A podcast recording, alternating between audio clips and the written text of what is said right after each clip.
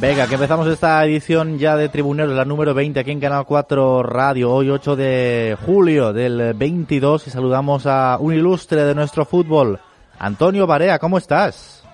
Hola, ¿qué tal? Buenos días, ¿bien? ¿Cómo marcha la cosa? ¿Nos Bueno, escucha? dime. Eh, ¿cómo, ¿Cómo estás llevando el verano? ¿Cómo estás? No, pues mira, yo ahora hace 15 días he venido del Campeonato de España con la selección de Baleares, en el cual eh, pasamos a cuartos y bueno, la verdad que luego nos adivinó el campeón Cataluña, pero bueno, eh, hicimos un buen papel, hicimos primero de grupo, eliminando a, a las Islas Canarias, Andalucía y Asturias. Y entonces nos colocamos con nueve puntos, hicimos campeón de grupo y luego nos tocó el segundo de otro grupo, fue Cataluña, que tenía un gran equipo y bueno, pues de 8.000, 8 millones de personas a un millón de personas, eh, la cosa varía, ¿no? Por cierto, estamos hablando con Antonio Barea, no le hemos presentado como, como tocaba, seleccionador sub-12 de la, de la Federación Balear de, de Fútbol. Antonio, eh, no sé si me equivoco, pero no sé si eres el, el más longevo, el que lleva más años en el cargo de toda Baleares. Pues sí, llevo 32 años, en el cual estuve también ese año con Miguel Bestar de segundo en los cadetes y ahora soy eh, seleccionador más de España. Lo Fíjate. cual, para mí es un orgullo. O sea que, mira, si esta pasada semana ya despedíamos a, a Miguel Bestar, ¿no? Que dice que nos, nos dice adiós. eh, Tú prácticamente lleva- llevas más tiempo con, con él en, en la federación. Llevo 32 años, en el cual yo cuando estaba en Francia, en los Pirineos, eh, recibí la noticia de que Miguel Bestar renunciara, renunciaba al cargo. Para mí fue una cosa triste, al mismo tiempo triste, pero también entendemos que tiene 80 años, eh, lo harto todo en el fútbol balear. No creo que haya ningún presidente en toda la historia en Baleares como Miguel Bestar. Ujú. Absolutamente. Eh, por cierto, que te quería preguntar, Antonio, eh, ahora mismo en el, en el fútbol balear, ¿hay algún perfil de, de jugador que se esté buscando? No sé, cuando hacéis el filtro, cuando hacéis la selección, no sé si hay algún eh, perfil que se pueda decir, porque al final juegan, juegan los que juegan, pero eh, no sé, ¿hay patrones que se vayan repitiendo? Es decir, bu- ¿buscáis algunas características que tengan los, los jugadores? Bueno, pues sí, pues cada año sale. Mira, este año ha sido el portero Helios del Recreativo Mallorca, pues ha sido el, elegido el mejor portero de España. Eh, primero fue Baleares, segundo Andalucía, tercero Can- eh, Cataluña y cuarto el segundo portero nuestro. O sea que ahí hay un perfil bueno. Y luego hay delanteros como Efren y Lucas del Alaró, fíjate, de un pueblo que, que, que- que es Alaró, que es pequeño. Pues ahí hay un pequeño diamante en bruto que, que- que hay que pulirlo. Eso es también trabajo, lo que dices, de, de- de los pequeños clubes, ¿no? Porque eso, hablamos a veces de que el Mallorca, el Baleares, el Manacor, siempre tienen buenos jugadores, pero luego siempre los clubes pequeños, que son los que al final van nutriendo al resto de, de grandes clubes, hacen también un, un gran trabajo en fútbol base. Pues sí, mira, por ejemplo, en Santañí está Martín Losa, que precisamente, justamente, cuando yo lo vi, era el, el hijo del presidente, es un superjugador, este crecerá, este en el fútbol 11 será un grandísimo jugador, y ya te digo, Lucas de Alaró, que, que- es un pueblo que, que- tiene pocas fichas y, y realmente es un jugador extraordinario. La verdad que yo no sé si, me imagino que ya lo tiene captado en Mallorca, y si no lo tiene captado en Mallorca, alguno de fuera tendrá eso. Pues sí, veremos eh, que- cómo queda la situación de estos jugadores. No sé si, a, a mí me resulta a veces, Antonio, un, un poco complicado ver, ver eh, si un jugador es bueno o, o- o no tan bueno, en esta, sobre todo en estas eh, categorías, ¿no? En que todo es tan igualado. eh, sobre todo, no sé, es, es difícil ver eh, si un jugador eh, ti- tiene buenas Bueno, condiciones, mira, ¿no? Yo te quiero decir una cosa, mira, yo cuando voy a elegir un jugador me fijo en muchas cosas, en, eh, por ejemplo, cómo le golpea el balón, dónde pone la pierna de apoyo, cómo pone el cuerpo y si veo algo, ya digo, aquí me tengo que quedar más. Si veo no veo casi nada, vuelvo otra vez porque en un partido no puedes tampoco decidir que, que ya no vuelve más. Pero al final confeccionan una selección bastante buena. Mírate en Ibiza. Luis Marín Munar se ha ido al Madrid. Exacto. Eh, por ejemplo, este chico ha estado con nosotros y, ya, ya, se, ya queda con el Madrid. O sea que cada año sale uno o dos de nuestras selecciones que con 12 años, con 11 años se los llevan. O sea, yo lo primero es que quiero que se queden aquí en Mallorca, porque un niño muy pequeño y, a veces difícil eh, echará mucho de menos a su madre, a su padre, a su entorno, a sus amigos. Pero el niño tiene que tener la cabeza bien centrada. Y te pongo el ejemplo de Luis Astre, de Vincennes, que este cuando yo jugué en Burgos, se llevó Serra Ferrer a Barcelona. eh, te pongo Sito Riera de Manacor, que también con 11 años, cuando fuimos campeones de España en Badajoz en el 99, también se lo llevó al Barcelona. Eh, te pongo Monchu.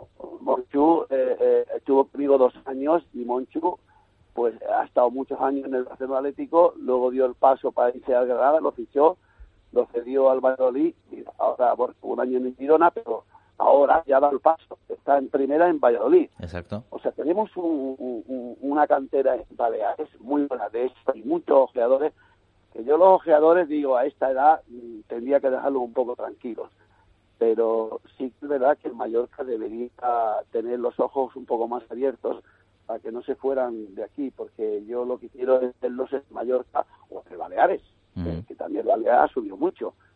Pero bueno, el equipo de la isla, eh, quieran o no quieran, es, es, es, es el. Está en primera división, que el Baleares que también primera división, ¿no? Exacto. Exacto. No sé si, si lo que le falta un poco a los clubes es tener paciencia, ¿no? Porque muchos dicen, bueno, pues ficho a este porque es bueno y me, da, me va a dar rendimiento inmediato. Muchas veces no se tiene, ¿no? esa, esa paciencia, no se, no se tiene tiempo. Es verdad. Eh, mira, con los niños, eh, en principio hay que ayudarles mucho. Eh, psicológicamente yo tengo la suerte de haber tenido unos buenos maestros cuando estuve con la selección española, con Ginés Menéndez, y con Satisteba y con Iñaki Sae y con Lopetegui, la verdad que esto me, enseñó varias cosas, varias opciones de mirar al jugador, eh, de motivar al jugador y esto va creciendo. Eh, luego, al lado de un maestro como Miguel Bestar, que es un carnet nacional, que en vestuario eh, exige mucho, y luego yo pues hacía el trabajo fuera del calentamiento y dirigir un poco, pero siempre te se quedan buenas cosas. Baleares es una cantera tanto de futbolistas como de entrenadores, ¿eh? Porque te voy a nombrar uno que es Carlos Cuesta, que está en el Arsenal. Este no ha sido un gran jugador, pero es uno de los mejores entrenadores del mundo. Y tiene 26 años. Sí, señor, exacto. Un, gran embajador también de, nuestra marca, ¿eh? Carlos Cuesta. yo le dije, yo le, eché una mano para ir al Atlético de Madrid porque conocía a un chico de allí, se fue allí, estudió, sacó todo el canal y yo le dije, oye, ¿quieres ser mi segundo? Dice, Varea, muchísimas gracias, pero yo voy más arriba y voy a todas. Y cada vez lo vi en el aeropuerto yendo con su mochila, me acuerdo que lo veo en el aeropuerto, ¿dónde va Carlos? Me voy a Inglaterra, aprendes, a, aprender, a, aprender inglés. Y además hay una cosa que me dijo un día en, el Arsenal, eh, había un francés, no me acuerdo cómo me lo dijo un francés, no le hacía mucho caso. Y le hablaba y nada. Y entonces le dijo un chico, Carlos, ¿sabes qué tienes que hacer? Aprender francés el tío aprendió francés, se dirigió a este jugador en francés y se lo metió en el bolsillo. Fíjate. No, no, y es que es eso, no sé si habla siete idiomas, o sea, es una pasada. Chico, este chico es un talento del fútbol.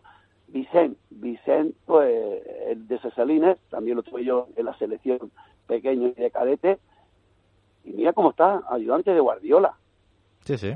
Es un, es un chico o sea que tenemos buena cantera. Y tenemos, ya que hablo de Tony Amor, Cazorla, eh, Oscar. Eh, eh, aquí parece que, que, los entrenadores mm, vienen de fuera mejor que los que hay aquí. Tenemos una buena cantera de entrenadores jóvenes y además están muy preparados porque yo reconozco que yo tengo 67 años, pero me siento como si tuviese 40. En el fútbol siempre estoy, los niños me dicen, yo no sé ¿cómo tiene usted tanta energía? Digo, a mí no me habla de usted, yo soy otro más. Cuando vamos a la broma, vamos a la broma, y cuando hay que estar serio, hay que estar serio. Y entonces a mí me respetan, y yo realmente, pues, esto te agradezco. Yo tengo mi pasión metida en el cuerpo, que es el fútbol y la costelería. Y claro, yo el fútbol he dejado mi familia por irme a, un campeonato, he dejado la familia y me he ido solo con, con, con, con mi equipo, con mi equipo técnico y esto es por pasión. Esto, yo no he cobrado nunca un duro, ¿me entiendes? Nunca he cobrado nada.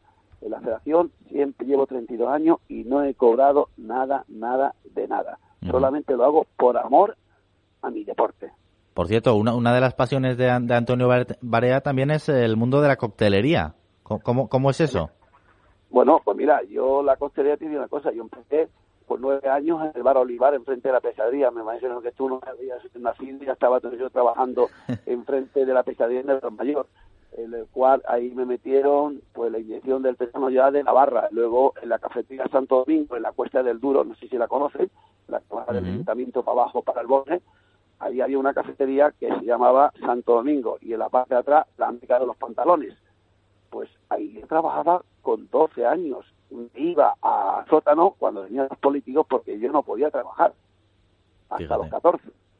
Y de los 14, pues me fui realmente al Hotel Barbado. Bueno, me fui al Calobanca porque en el año 70 se inauguró el Barbado. Ahí empecé ya mi vida de la costelería con 14 años ya me iba a los campeonatos. Yo he sido campeón de Baleares, he sido campeón de España, eh, tengo una costelera de plata de, en Europa y bueno, ha sido mi inyección. He, estado cuatro años de vocal, he estado cinco años de relación pública, 23 años de secretario y 12 años de presidente. Y ahora me hicieron presidente honorífico. ¿Por qué? Porque eso también lo llevo en mi cuerpo. Yo estuve 43 años trabajando en el casino, era responsable de hostelería, y, bueno, eh, de ahí, imagínate tú, llevando los barman, llevando el fútbol, cómo lo tenía que hacer yo, y llevando a mi familia. O sea que tenía que sacar el tiempo de donde sea. Pero cuando hay, cuando una cosa te gusta, saca el tiempo de donde sea. La costelería era mi oficio, era mi pasión, y luego el fútbol era desalojar mi, cabeza un poquito, abrirle un poco al deporte, que el deporte me ha ayudado mucho a, seguir, a seguir más relajado y estar mejor. Pues sí, no, no, hay, hay que hacer lo que a uno le apasione. En este caso, bueno, pues si lo puedes compaginar, ¿no? Con, con otras actividades, fantástico, ¿eh? El fútbol nos sirve, nos sirve a todos para canalizar nuestras, nuestras fuerzas. Y yo, Antonio, Antonio Barea, te quiero agradecer muchísimo que te hayas pasado por uh, Tribuneros, por Canal 4 Radio.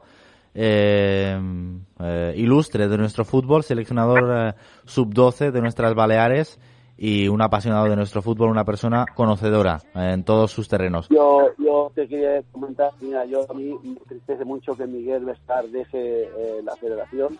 Bueno, no deje, deje, hasta dentro de dos años y medio será presidente.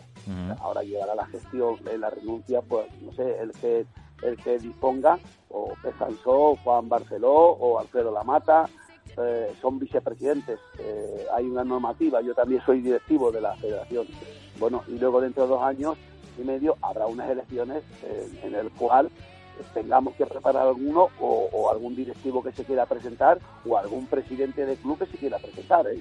Claro. Pero sí que le digo que al que se quiera presentar pues tiene muy duro para superar a, este presidente. Date cuenta que ahora nosotros tenemos la primera fase nueva de la creación, pero ahora también Rubiales ha aprobado la segunda fase.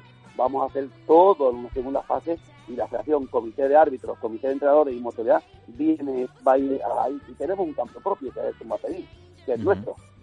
Yo creo que el fútbol ha ganado muchísimo con, con Miguel Bestar y bueno, la edad, el mismo dijo que quiere dar paso a la juventud, eh, él estará siempre por detrás echando la mano, dando un consejo que siempre es bueno. En la española, Rubiales no quiere que se vaya, pero él está decidido, yo estoy hablando ayer con él, cada día ha ido a la federación y yo he ido dos o tres veces a hablar con él y lo tiene muy decidido y bueno, pues eh, hay que respetarle su, sus razones tendrá, pero que el que venga lo tiene muy difícil, muy difícil porque nosotros eh, llevamos mucho tiempo con mucho corazón la federación y tenemos un patrimonio para todos los clubes que nunca, nunca, nunca lo ha tenido. Y además cobrando la Liga Nacional, División de Honor, lo de, lo de segunda, que antes para subir, ahora si eres campeón ya sube directo. Todo esto es un trabajo de, un presidente. Y este presidente es el que lo ha logrado. Ha dejado el listón muy alto. Sí, señor. Antonio, te, te mando un fuerte abrazo y seguimos en contacto. Muchas gracias, ¿eh? y muchas gracias a vosotros y a, ti por acordarte de Faltaría más, claro que sí. Antonio Barea, un abrazo y hasta otra.